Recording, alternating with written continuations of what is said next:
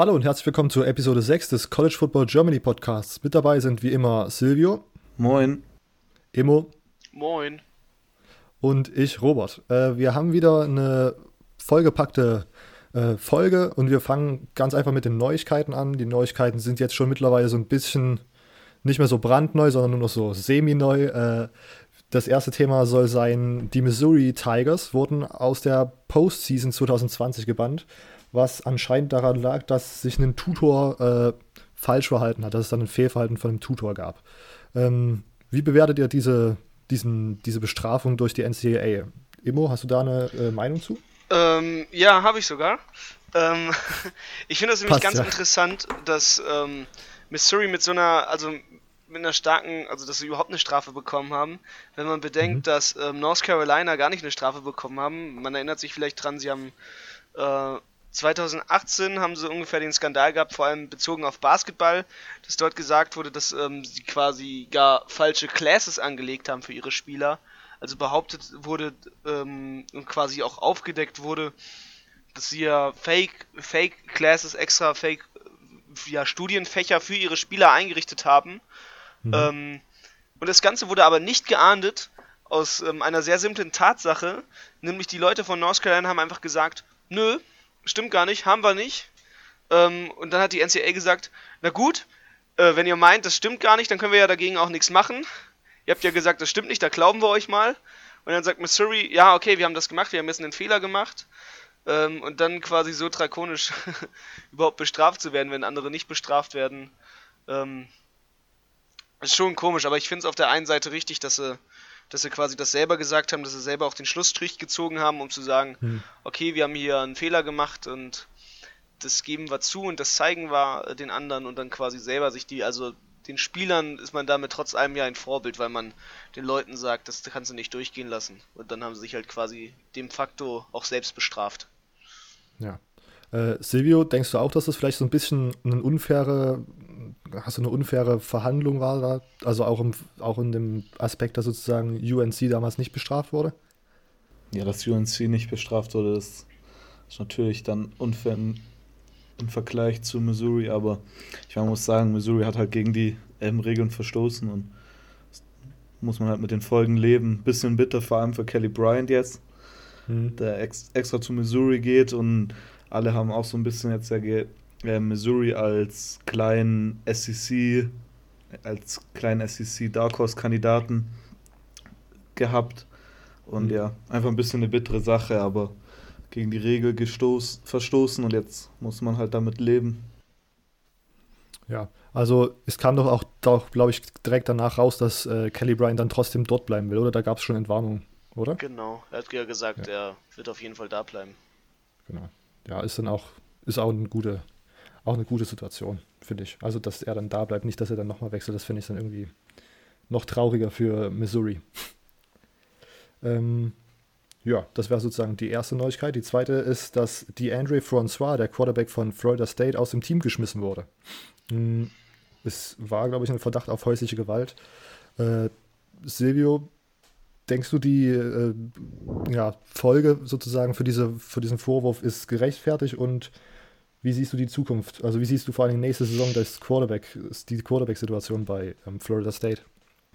Ja, also ich finde häusliche Gewalt, da kann man schon die Spieler rauswerfen, sollte man, finde ich sogar, ja. weil das hat einfach was mit dem Charakter zu tun. Solche Spieler will man normal nicht in der Umkleide haben. Mhm. Und ähm, vor allem, also so wie ich es ja mitbekommen habe, hat die Freundin von ihm, die ihn da angezeigt hat, am nächsten Tag direkt auf, auf Twitter geschrieben, dass er das nur ähm, erzählt hat, dass es gar nicht stimmt und das hat sie dann wohl direkt wieder gelöscht. Aber hat wohl nichts daran geändert. Mhm. Ja, die Quarterback-Situation, da sieht jetzt ganz mau aus. Ähm, nach 2018 haben sie dieses Jahr wieder keinen einzigen Quarterback-Recruit ähm, nach Tallahassee geholt. Mhm. Und vor allem am ähm, Signing Day letzte Woche dann noch, also an Signing Day war noch einer uncommitted, ein Quarterback aus Louisiana. Der hat Florida State und, ähm, und Maryland waren seine letzten zwei ähm, Universitäten. Und er hat Florida State sogar noch am 1. Februar besucht, also ganz vor kurzem war sein letzter Visit, hat sich dann aber trotzdem für Maryland äh, entschieden. Und das war dann so ein bisschen, finde find ich für mich, der, die Absage, dass da nächstes Jahr Quarterback technisch was läuft. François weg, äh, weg. Blackman jetzt der einzigste ähm, Scholarship Quarterback, weil äh, Brady Hokeman ist ja auch weggegangen via Transfer und man hat jetzt wohl nur noch zwei, Quarter, zwei oder drei Quarterbacks und vor allem bei der Offense die Kendall Bryles, der neue ähm, Offensive Coordina Coordinator, läuft, äh, macht mit viel, ähm, natürlich viel Pass, aber auch viel ähm, Run-Pass-Options.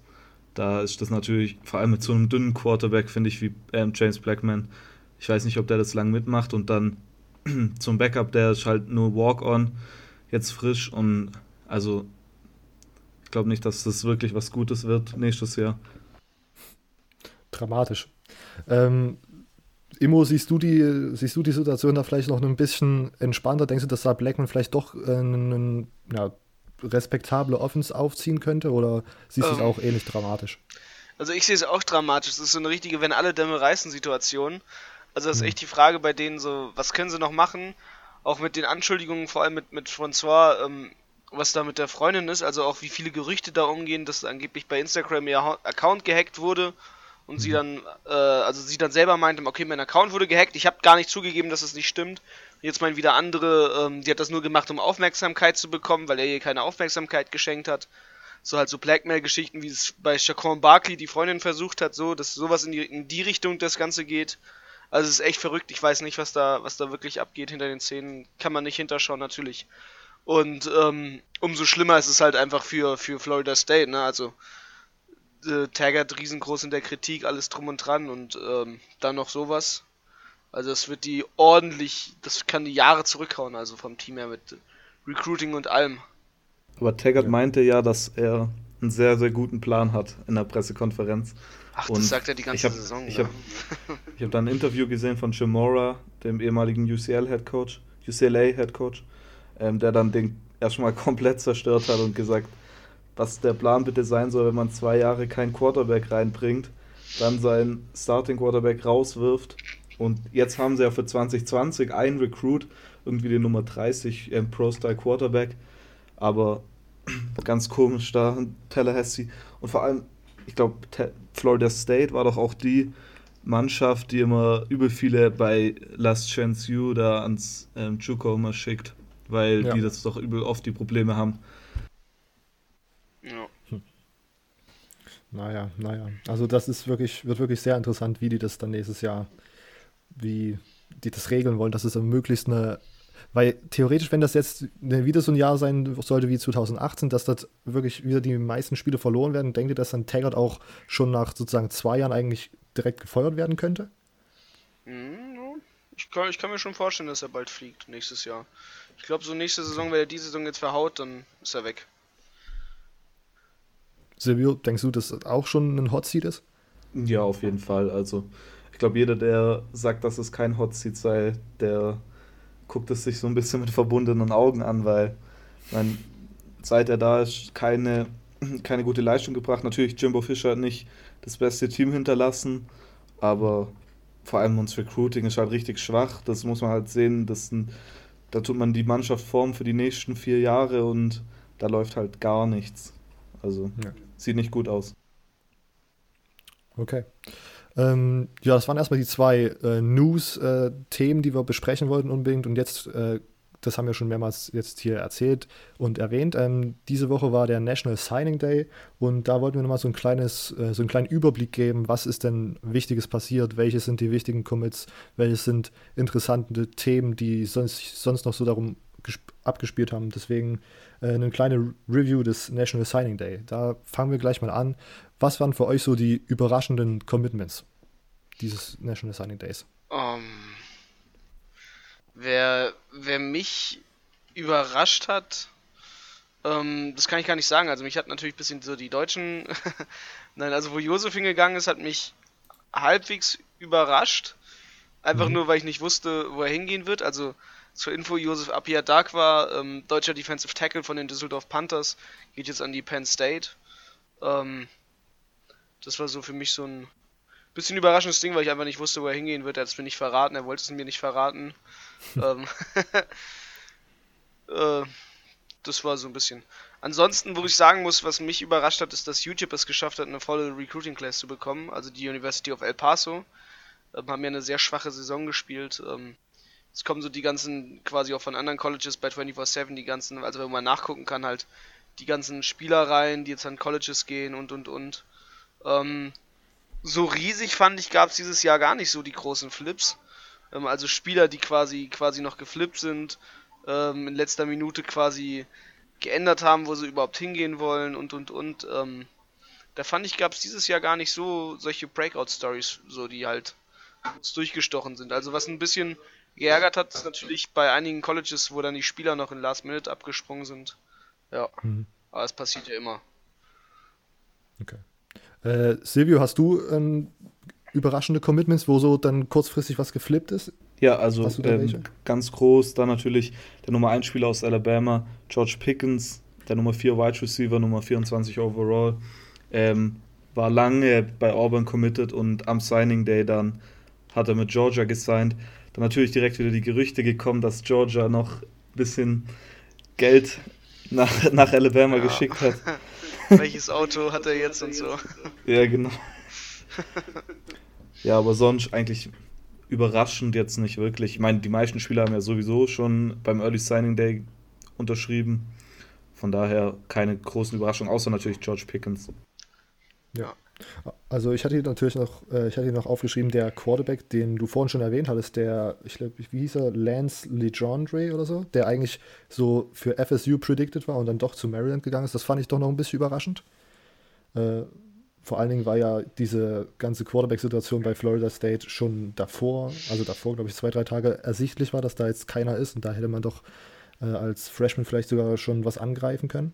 Ja, nochmal ein größeres Armutszeugnis für Florida State. Ja, das stimmt. Dass ja. dann genau in so einer Situation die Quarterbacks trotzdem nicht kommen. Ich meine, sie hatten ja auch Sam Howell, der jetzt zu North Carolina gegangen ist, war lange äh, Commit, hat dann die committed und dann auch noch ähm, John Rice äh, Plumley aus Mississippi war auch lange noch im Gespräch bei Florida State und der ist dann zu Ole Miss gegangen. Also, nee, ich glaube, das spricht nur noch weiter gegen Florida State. Ähm, genau, dann habe ich hier noch stehen den Four-Star-Linebacker Henry To'o, also einen äh, Hawaiianer, glaube ich, äh, der mit Tennessee gesigned hat, anstatt mit Bama. Das war anscheinend auch so ein großer Flip und da hat auch Tennessee, glaube ich, nochmal den, den äh, Wert ihrer Recruitment Class wirklich nochmal ein bisschen aufgebessert. Die sind dann, glaube ich, schon, glaube ich, Top 20 oder so gewesen am Ende. Das hat mich äh, überrascht, dass Tennessee dieses Jahr so äh, gut recruited hat. Und sonst habe ich noch den Five-Star Running Back Jarian Ely, der Ole Miss statt Clemson und Bama gewählt hat.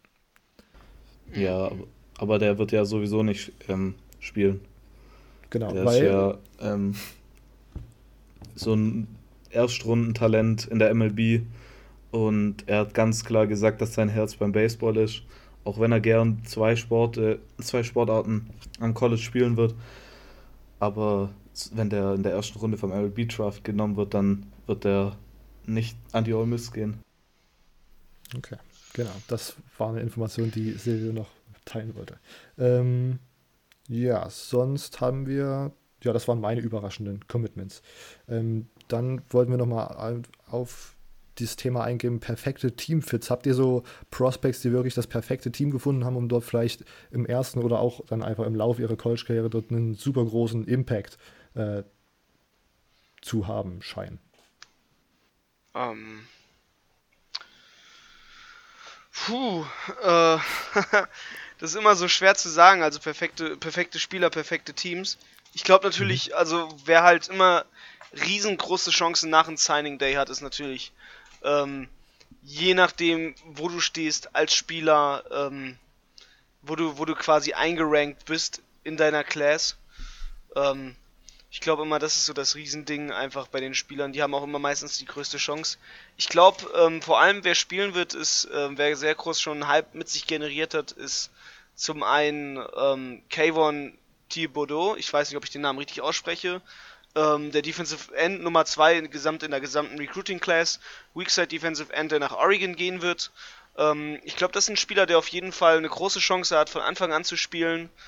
Ähm, der, der ein sehr großes Talent gezeigt hat, immer wieder durch und durch, ähm, der sein Talent aufblitzen lassen hat, auch vor allem natürlich, ne, sonst würdest du nicht zu Oregon gehen können. Ähm, und ich glaube, das ist auf jeden Fall ein Spieler, so der, der von Anfang an spielen kann. Ähm, wen ich auch sehr stark sehe, ist, ähm, welcher ja quasi sein Breakout-Game äh, und sich auf sich so unglaublich stark dann erst aufmerksam gemacht hat, obwohl er nach Alabama geht, ist Antonio Alfano. Der hat nämlich sein Breakout-Game gehabt beim All-Star-Game. Ich glaube, das Under Armour-Game war es sogar, ähm, wo er als Spieler komplett nominiert hat. Und wenn du gegen so eine Competition nochmal dominierst, ähm, das ist natürlich was ganz anderes dann. Und ich glaube, das ist ein Spieler, der bei Bama sogar eine gute Chance hat, spielen zu können. Ähm, okay. Weil dort der ein oder andere ja auch wieder weggeht. Ja. ja. Okay. Äh, Silvio, wie sieht es bei dir aus? Hast du so ein paar Fits, die du besonders gut findest? Also der erste, der mir jetzt so in den Kopf kommt, ist ähm, Derek Stingley. Das ist der Nummer 1 Cornerback, der Nummer 3 Spieler, also Top-Spieler und der geht zu LSU. LSU ja bekannt ähm, für gute Corner und insgesamt für eine gute Secondary. Und der passt halt so perfekt in das System, so ein Peterson und wie sie alle hießen bei LSU. Groß, kann viel, kann so viel Platz halt auf wie möglich auf einmal halt covern. Der ist halt so ein typischer LSU Corner und ich glaube, der bekommt ziemlich schnell viel Spielzeit. Ein weiterer vielleicht noch bei Auburn, der Quarterback, Bo Nix. Ähm, mhm. Jared Stidham geht ja in den Draft, glaube ich, ja? Ja. Oder? Ja. Ja. Jo, und ähm, so was man hört, ist man bei in Auburn ziemlich überzeugt von Bo Nix und der wird wahrscheinlich nicht Day One starten, aber irgendwann im ersten Jahr erwarten viele, dass er irgendwann mal Starterzeit bekommt. Vielleicht noch einer, ein bisschen was Außergewöhnliches. Alabama hat nur einen äh, Spieler gesigned, der kein Four- oder Five-Star war. Und das war der Kicker, der Nummer 1 Kicker. Und der bekommt auf jeden Fall Spielzeit, weil Alabama hat ja so ein bisschen das Kicker-Problem. Und da scheint ja. der jetzt endlich die Lösung zu sein. Wird spannend, ist auch ein Hometown-Kid, ne? Also ist quasi, also nicht Hometown, aber Home State-Kid. Äh, ist ja ein Spieler sogar, der aus dem Staat Alabama kommt. Mhm. Und ähm, übrigens, mir ist noch einer eingefallen, wo ich glauben könnte, dass er spielen kann. Also, mhm. dass, er, dass er von Anfang an spielen könnte, ist Spencer Rattler bei Oklahoma, denn ähm, Oklahoma hat ja jetzt ihren Quarterback nicht mehr. Äh, da ist eine gute Chance, der einzige Five-Star-Quarterback in der Class. Äh, mit einer der wenigen Five-Stars in der Class. Die Class war ja recht mager. Ähm, mhm. Da wird's, da wird's spannend. Okay, denkst du, dass Spencer Rattler wirklich eine Chance hat zu starten in seinem ersten Jahr, ja, wenn Jalen Hurts da auch hin transfert? Achso, Jalen Hurts ist ja auch da, ups, äh, ich dumm Kopf. Aber ja, ich, hab, ich glaube, er hat, eine, er hat eine sehr gute Chance mit ähm, Jalen Hurts äh, zu competen um den Starting-Spot. Das äh, traue ich dem okay. zu, aber ich glaube, am Ende wird der Redshirten. Ja. Äh, also vier Spiele spielen. Ich glaube, sie werden ihn spielen lassen, wirklich. Auch vier Spiele. Sie werden ihm die Spielerfahrung geben. Mhm. Ähm, der wird spielen, der ist einfach mega gut. Mhm. Und mhm. am Ende ähm, muss man mal schauen, ob sie redshirten oder ob er halt mit Jalen Hurts da den zweiten Konkurrenzkampf startet. Okay. Ja. Mir, mir ist doch gerade eben noch mal einer eingefallen und zwar als Imo vom ähm, Under Armour All-American Game ähm, geredet hat. Beim anderen All-American Game, das der damals das US Army All-American Game war, aber das jetzt ja irgendwie nicht mehr von der US Army gesponsert wird. Ähm, ja. Der Quarterback, der zu Wisconsin geht, Craig Mertz, der hat fünf Touchdowns geworfen in dem Game und Wisconsin war ja letztes Jahr komplett unter den Erwartungen. Und die haben ja diesen Lefty Quarterback, wie heißt er dann? Ähm, ach, mir, mir fällt es gerade nicht ein. Auf jeden ähm, Fall sagt die Offense. Ja, und da, der könnte da du, durchaus direkt starten, so als kompletter Neubeginn. Ja, okay. Ähm, Genau, das hört sich doch alles schon sehr interessant an. Vielleicht auch äh, interessant für die Fans aus solch, von solchen Teams, wo man dann direkt weiß, auf welche Freshmans man da ein Auge werfen sollte. Hm, die nächste Frage. Habt ihr irgendwelche interessanten Background-Stories einfach so mitbekommen? Weil ich weiß ja, Immo ist da irgendwie sehr tief manchmal in der Arterie drin und hat dann einfach irgendwelche Stories von einem 3-Star Hawaii-Recruit, der dann bei UCF anscheinend nächstes Jahr Starting Quarterback werden soll. Ja. Ähm, habt ihr da so ähnliche Stories? Ähm, also jetzt in der in der Late Class, ähm, somit meine Story, also von Spielern, wo nochmal eine fette Story aufgetischt ist, ist quasi, also es ist einfach Antonio Alfano, ähm, so spät ähm, erst quasi einen Hype um sich ausgelöst hat. Das fand ich erstaunlich, dass er so, so stark untergegangen ist quasi in dem mhm. Ganzen. Ähm, das ist ein Spieler, der hat quasi in seinen letzten drei Jahren dreimal die Highschool gewechselt. Ähm, das war schon recht interessant drumherum, ähm, dass er quasi, also das, wie das überhaupt zustande gekommen ist. Ähm, und dahinter steckt nämlich ein NFL-Spieler. Äh, muss ich ganz kurz gucken, wie er heißt. Ähm, der war damals bekannt dafür, vor allem als Offensive Tackle, äh, einfach nur absolut bunte Haare zu haben und immer die, die weirdesten Frisuren zu haben. Ähm, und das war nämlich ähm, Antonio Garay. Ähm, der ist nämlich wiederum mit, mit dem verwandt, also mit Antonio Alfano ist Antonio Garay verwandt und hat dafür gesorgt, dass er dann quasi in New Jersey zu seiner kleineren Provinz-Highschool zurückkehrt, obwohl er an einer ähm, sehr, sehr stark recruiteten Highschool, nämlich ist in New Jersey an der, an der Top-Highschool mit quasi Bergen Catholic, äh, die mit so in dem Staat New Jersey so die, die Highschool eigentlich ist.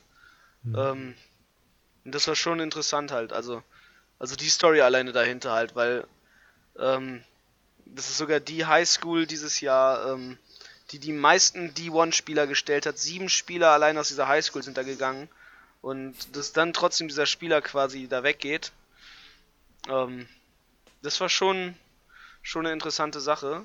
Ähm, das ist somit ein bisschen so meine Story in der ganzen, in der ganzen Recruiting-Season.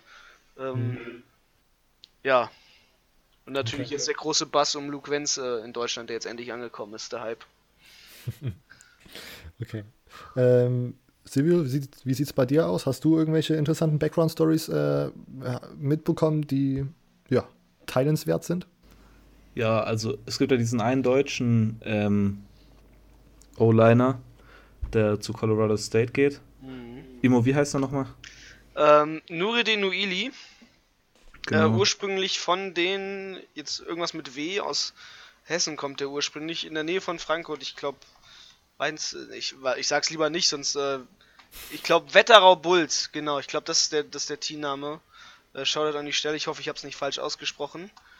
Ähm, Wetterau Bulls, genau, da hat er, glaube ich, früher gespielt und ist dann äh, an die Highschool gegangen, ähm, über einen Austausch von European Elite, nicht zu verwechseln mit Europe's Elite. Äh, das Ganze wird von einem ähm, ehemaligen Importspieler, der inzwischen im Frankfurter Raum im IT-Bereich arbeitet, betrieben und halt der ähm, sehr erfolgreich Spieler an Highschools vermittelt. Halt für ein Austauschjahr. Ja. Aber ich will dir die Story jetzt nicht wegnehmen. Erzähl ruhig weiter. Ja, aber der war auf jeden Fall wohl in Nebraska auf einem ein Auslandsjahr halt, wie Imo gesagt hat. Und ähm, dann auf einmal wurde das Recruiting komplett explodiert und hat noch äh, North Dakota State und South Dakota State angeschaut und dann ähm, am Ende zu Colorado State committed und auch gesigned. Also vielleicht eine interessante Story für alle Deutschen. Ja, auch sehr interessant. Ich habe es ja mit sehr lange verfolgt, ähm, weil ich ihn halt für einen sehr guten Spieler halte.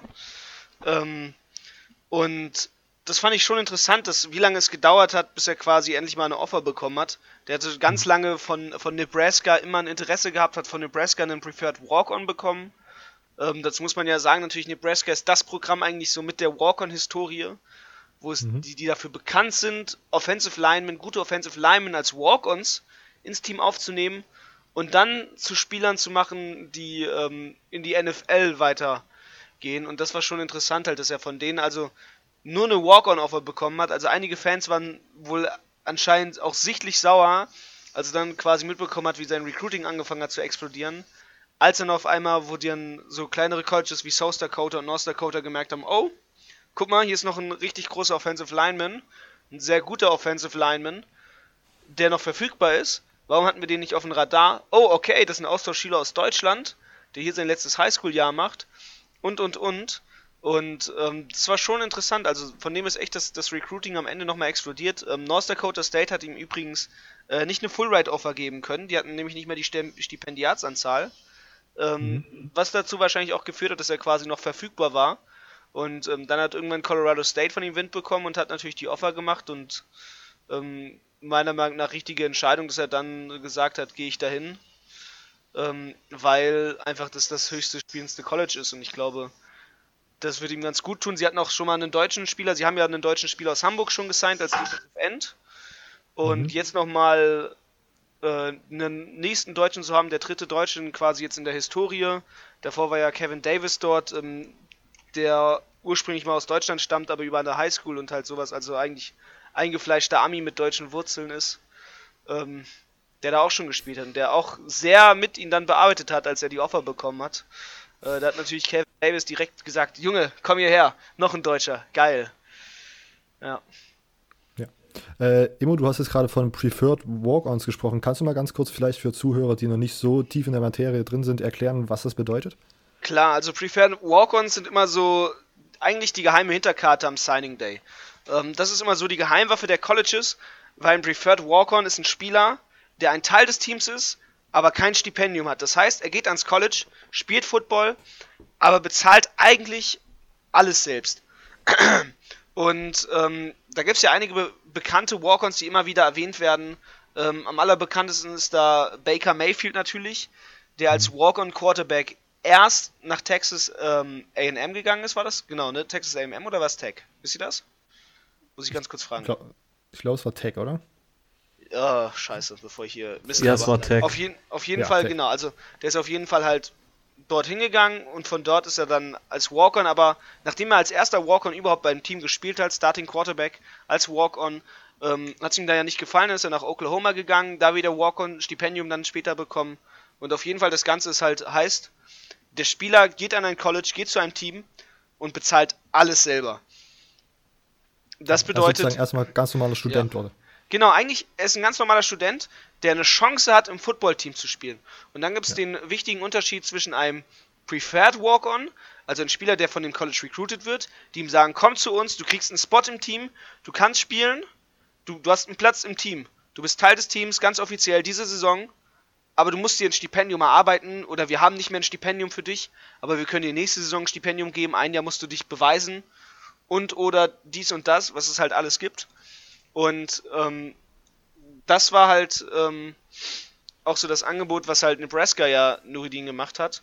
Und das ist halt mhm. immer eine sehr interessante Geheimwaffe, weil es viele, viele Spieler gibt. Hunter Renfro, äh, die große Story des Drafts, der ja auch ein Walk-On war, ähm, wo das halt genauso ist. Also es sind oft halt gute Spieler, die einfach unter dem Radar sind und dann irgendwie teilweise einfach an den Colleges auch auftauchen und sagen, oh, okay, hier ist irgendwie so ein Walk-on-Day, dann gehe ich mal hin, gucke ich mal und auf einmal, zack, sind sie im Team und stechen aus der Masse heraus wie sonst was.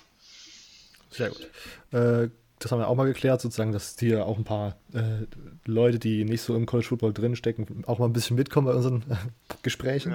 Ja. Ähm, Jetzt, genau, was, was sind denn die Teams, die euch so richtig überrascht haben? Vielleicht, wo ihr auch erwartet habt, dass die einfach exzellent wieder recruiten dieses Jahr? Und was sind auch Teams, die euch so aufgefallen sind, dass die dieses Jahr irgendwie auch vielleicht aus nicht offensichtlichen Gründen so ein bisschen underperformed haben? Hm, Silvio, willst du starten? Ja, ähm, also überrascht mich auf jeden Fall Texas AM. Ähm. Die sind bei ESPN und 24-7 Sports wird es so ein bisschen unterscheiden. Drei oder vier ähm, von Team-Rankings. Also ganz oben, ich meine, die SEC hat ja dieses Jahr wieder alles abgeräumt. Mm, die ersten drei, also die Top 3 Recruiting-Teams waren dieses Jahr alle von der SEC. Und ja, Texas A&M hat auf jeden Fall ein paar richtig gute geholt. Vor allem ähm, Texas auch. Also die Texas-Teams scheinen wieder nach oben zu gehen. Ja. Äh, Genau, Emo, was hast du für äh, Teams, die under- oder overperformed haben? Also wer ähm, mich stark beeindruckt hat, ist auf jeden Fall Texas. Mhm. Ähm, da ist immer so ein bisschen meine Hoffnung jetzt mit dieser starken Recruiting Class, ob man endlich sagen darf, Texas ist back. ähm, also Texas hat eine sehr, sehr starke Recruiting Class. Die haben es ähm, sehr exzellent geschafft zu recruiten und das ist ähm, einfach toll. Also es ist wirklich toll, dass sie es geschafft haben. Sie haben ja noch geschafft, auch Brew McCoy sich zu holen. äh, auch wenn da natürlich andere Sachen dahinter sind. Ähm, sie haben sehr untexas-typisch dieses Jahr recruited, indem sie viele Spieler auch mal nicht aus Texas geholt haben. Ähm, ja. Quasi ihren, ihren Provinz-Lokalmatador, keine Ahnung, was Platzhirsch da mal abgegeben und zu sagen, okay, wir holen nur Spieler aus Texas, sondern auch mal gesagt haben, wir holen Spieler aus Arizona, Kalifornien, so ein bisschen die Staaten, so die in der Nähe sind. Sie haben immer noch nicht äh, irgendwie gesagt, wir gehen jetzt nach New Jersey und holen uns da die Jungs. Das ist halt einfach untypisch für Texas, glaube ich. Das bleibt auch länger so. Aber trotz allem, mit, trotz mit dieser Recruiting-Taktik haben sie so stark performt wie halt lange nicht mehr. Und ähm, sehr berechtigt teilweise Platz 3 im Recruiting-Ranking bekommen.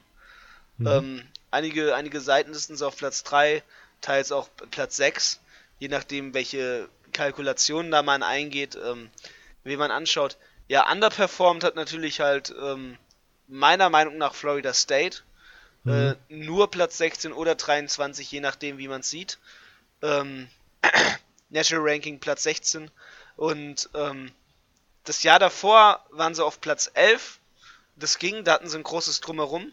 Aber dass sie dieses Jahr es nur auf Platz, Platz 16 geschafft haben, obwohl es eigentlich die renommierte Florida State ist, das sagt halt vieles aus eigentlich. Also es ist ein großes, bekanntes College, es ist sehr beliebt, ähm, nach wie vor ein sehr großer Name in, in der ganzen Region.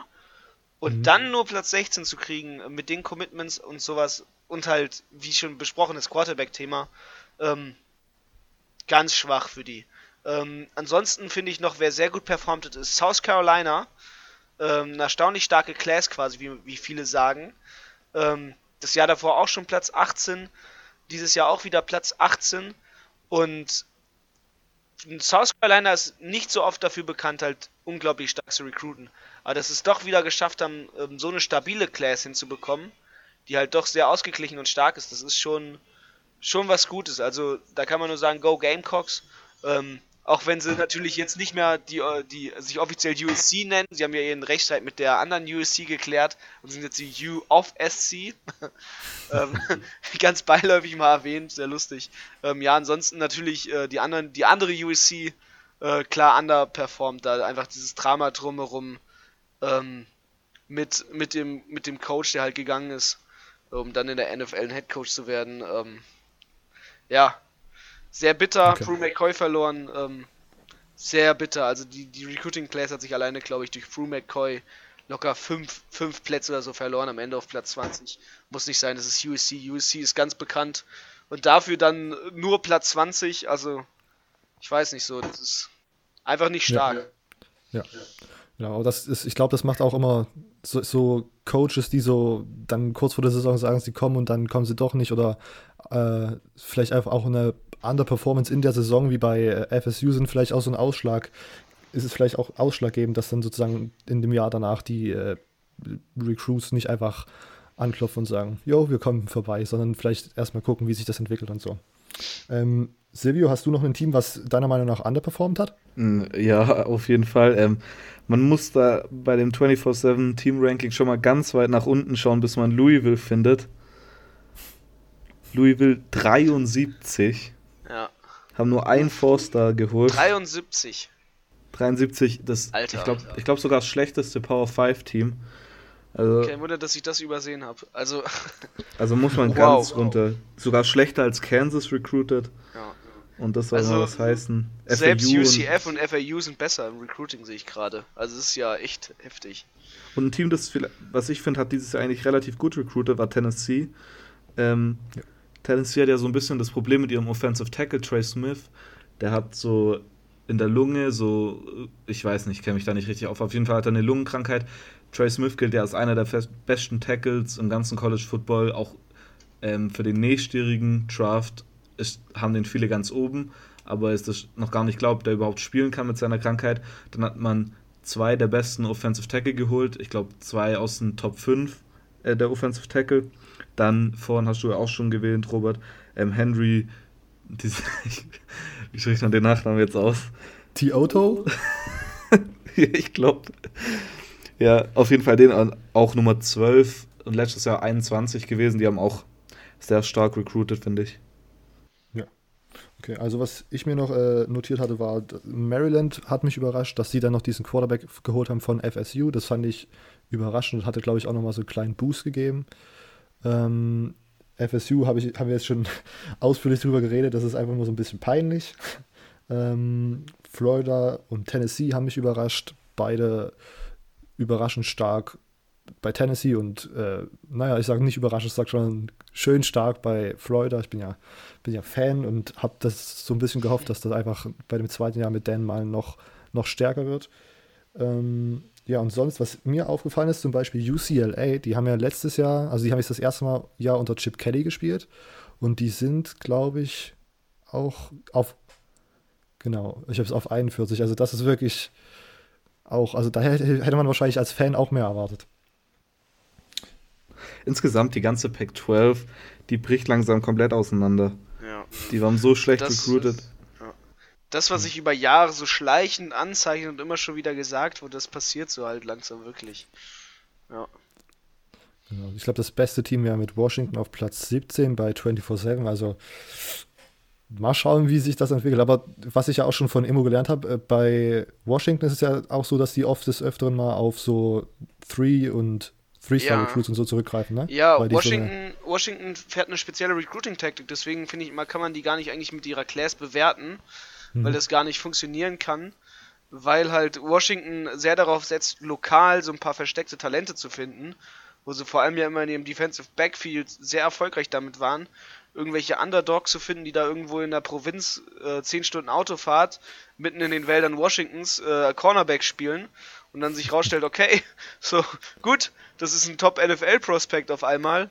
Genau, ähm, drei Jahre später First Round. Drei Jahre, ja, drei Jahre später First Round Pick und alle fragen sich halt so, was passiert da?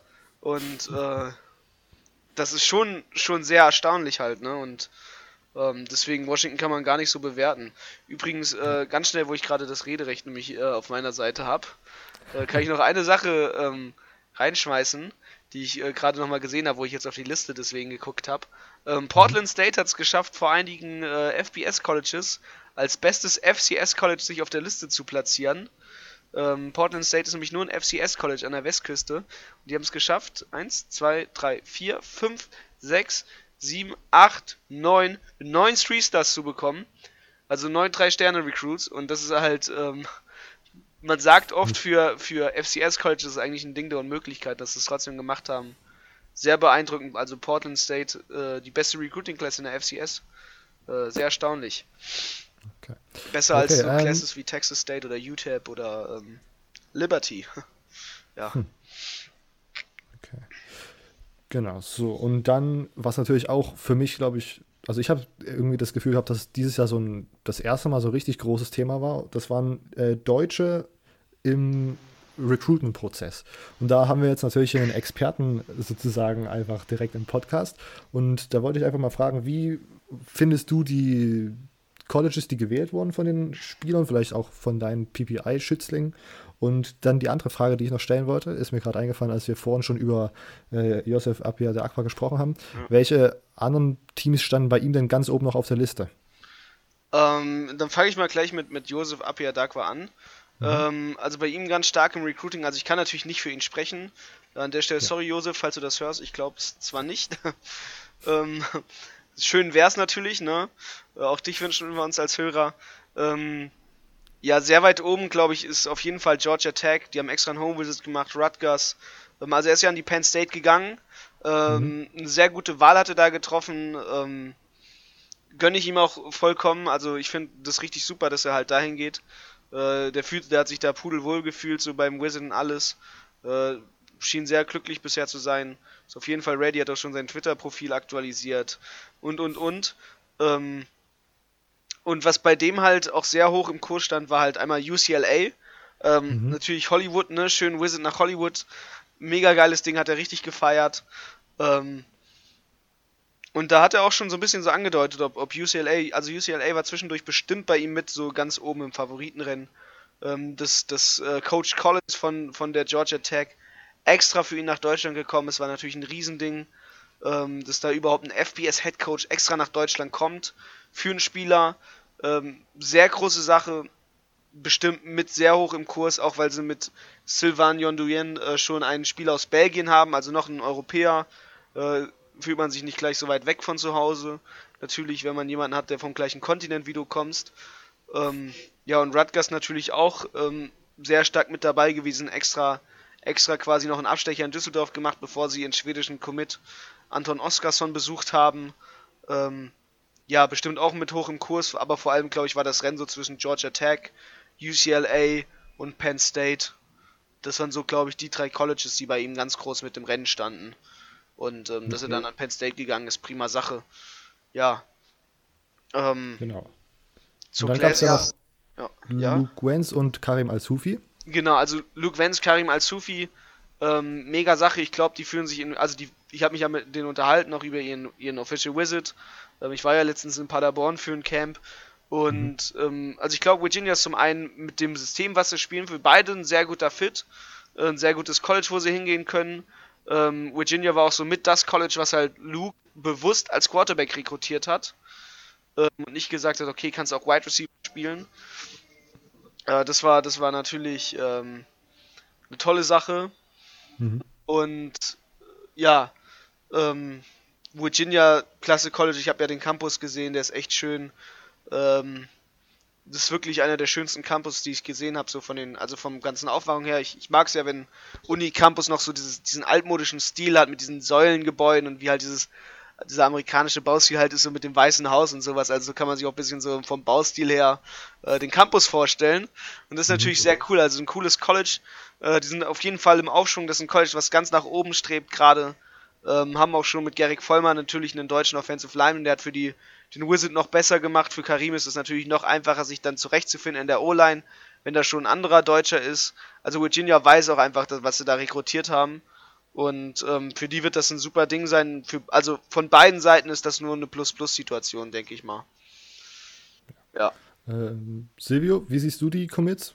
Passt oder gefällt dir, gefällt dir die Situation, wie das gerade für die Deutschen ist? Ja, auf jeden Fall. Ich meine, egal an welches College die gegangen werden, für, Deu für die deutsche Fanbase, College Football Fanbase natürlich was ganz Großes. Ja, ja Penn State, ich meine, Big Ten, wenn man einmal so ein Whiteout-Game von Penn State gesehen hat, dann wird man da so ein bisschen neidisch, dass man da nicht als, selber als Spieler auf dem Feld steht. Also, da, ich finde, da hat er definitiv die richtige Entscheidung getroffen, aber ich meine, ich kenne ihn ja nicht persönlich, also kann ich da ja auch nicht was dafür sprechen, was er akademisch will und so. Ich finde, weil das ja auch immer eine große ähm, Entscheidungspunkt. Ja. Aber ja, und ich, ich meine, das deutsche, äh, das deutsche Trio jetzt bei Virginia, ich glaube, da wird es bald ein paar deutsche Virginia-Fans auf jeden Fall geben. Das kann ich mir auch gut vorstellen, ja. Dass das sozusagen nochmal einen Boost für Deutschland, für College Football generell geben wird. Äh, gut vorstellbar. Ähm, ja, dann Gucken wir mal auf die Liste. Sieht ganz gut aus. Wir, haben, wir sind so gut wie durch. Habt ihr noch eine Anmerkung, die ihr noch loswerden wollt? Ähm, ähm, also ich habe noch ein paar Europäer, die ich listen könnte, bevor so, wir jetzt ähm, genau. ja, ja. aufhören, äh, bevor, bevor es jetzt so weitergeht. Ähm, nee, also ich finde, ähm, sehr schön natürlich, also das ist halt, also was an Offers noch reingekommen ist, muss man nämlich ganz klar sagen, ähm, was nämlich in diesem Recruiting-Cycle noch passiert ist, ist, es war ein Riesending auch in Deutschland, hat einige Wellen geschlagen. Alexander Ehrensberger hat sein Commitment jetzt offiziell gemacht. Ähm, für den jetzt nämlich nach Notre Dame, ähm, ganz schnell bei erwähnt, äh, doch 2020 jetzt. Und mhm. ähm, wo man so ein bisschen noch äh, nebenbei erwähnen kann, ist äh, einige ja, einige Jungs ähm, aus Deutschland sind ja doch noch ans College gegangen. Ähm, ganz vorne Remy Feldes, der jetzt an die Norfolk State gehen wird. Mhm. Ähm, das kann man, kann man, sollte man nicht unerwähnt lassen. Ähm, ja, äh, das wollte ich halt noch unbedingt dazu sagen. Jetzt ähm, übrigens äh, letztens, also ganz neu bekannt geworden, ähm, Roman Wahrheit, Oldenburg Knights, Offensive Lineman, Offensive Tackle, 6'7", äh, hat's heute, hat heute offiziell gemacht, er hat ein Offer von der Towson University bekommen. Ähm, ja. Und er ist wahrscheinlich noch Class of 2019, also mal schauen, wie das da wird. Auch nach dem Signing Day darf man unterschreiben. Okay. Ähm, ja, Silvio, bist du noch? Hast du noch eine Information, die teilenswert ist?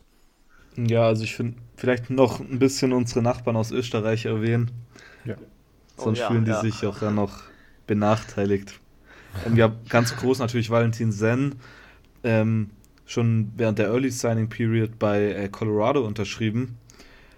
Und die Colorado hat jetzt ja den neuen Head Coach Mel Tucker von, der war Defensive Coordinator bei Georgia. Ja, bei Georgia. Ähm, ja, ich, und also Tucker hat auf jeden Fall nur gute Worte über den verloren und ich meine, 2,1 Meter eins groß, Offensive Liner, hat auch als im einzigster Europäer dieses Jahr äh, beim Under Armour All-American Game mitgespielt. Ich weiß, er war ja nicht der erste Imo. Äh, nee, der erste war Tyrese Johnson Fisher, ähm, My Dog äh, aus England. ja, den kenne ich, den habe ich ans College persönlich geholfen. Ähm, deswegen kann ich das nicht unerwähnt lassen, dass der erste Europäer natürlich einer von meinen Jungs war. ja, und dann haben noch ein anderer, hat bei Ohio unterschrieben, auch Offensive Liner. Genau, also, Thomas Aaron Kohle. Äh, Aaron Kahle, nee, warte, so. Arono Kahle, ich hoffe, ich spreche es nicht falsch aus, sorry Thomas. Ähm, ehemals übrigens ähm, vom selben Team wie Valentin Sen, nämlich den Swaco Raiders Tirol. Ja. ja, die werden bluten lassen, ne, in der, in der Line jetzt im Nachwuchs. Swaco Raiders, aber ist gut, ist immer trotzdem gut natürlich, ne. Jeder, jeder Europäer am College bringt es einfach. Ja. Ansonsten, okay. ähm, Hattest du Konstantin Helge erwähnt? Äh, kann man noch schnell anschneiden. Konstantin Helge, äh, Aaron Donkor gibt es noch ähm, von den Deutschen, die rübergehen. Konstantin Helge, ehemals Berlin Rebels, äh, war dann an der Highschool in den USA und jetzt als Titan geht es für ihn nach New Hampshire. Ähm, und halt Aaron Donker ist sehr interessant. Ähm, ehemals Göttinger, dann Düsseldorf Panther ähm, und dann New Mexico Military Junior College und jetzt Arkansas State. Okay, gut. Ähm, ich habe jetzt, hab jetzt keinen äh, europäischen mehr. Habt ihr, noch, habt ihr noch interessante Sachen oder seid ihr auch? Ja, es gibt einige aus Schweden, so das kann man halt noch äh, reinwerfen, aber ja, wir haben keine schwedischen Zuhörer. Also schaut euch an, Max Löflatt, Antonio, ähm, äh, Anton Oskarsson, ja, äh, die beiden zu erwähnen, die somit am meisten rausgestochen sind bei den Schweden. Gut, ähm, dann war es das für diese Woche. Wir haben uns überlegt, wir wollen den Podcast jetzt mehr auf die Regelmäßigkeit achten und haben uns entschieden, äh, jeden Montag versuchen zu senden. Ähm, genau, also guckt auf euren Podcatcher, jeden Montag sollte jetzt eine neue Folge rauskommen. Und demnächst wollen wir mit so ein bisschen Review, äh, mit Reviews zu den einzelnen Conferences beginnen. Ich glaube, wir starten mit der Pac 12 und dann äh, einfach den Rest hinten dran. Darauf könnt ihr euch freuen. Und sonst lasst uns gerne irgendwie einen Kommentar da, wie es euch gefallen hat. Eine Nachricht könnt ihr gerne an Silvius Facebook-Seite College Football Germany senden oder an, auf Twitter bei Emo, at ojustimo. Auf meiner Twitter-Seite College Football News Germany, ganz klassisch per E-Mail. Ähm, collegefootballger web.de. Könnt ihr uns gerne auch so eine Rezension da lassen in eurem Podcatcher auf iTunes. Geht's natürlich. Fünf Sterne optimal wäre einem Traum. Ähm, und sonst hören wir uns einfach nächste Woche. Bis dahin, ciao.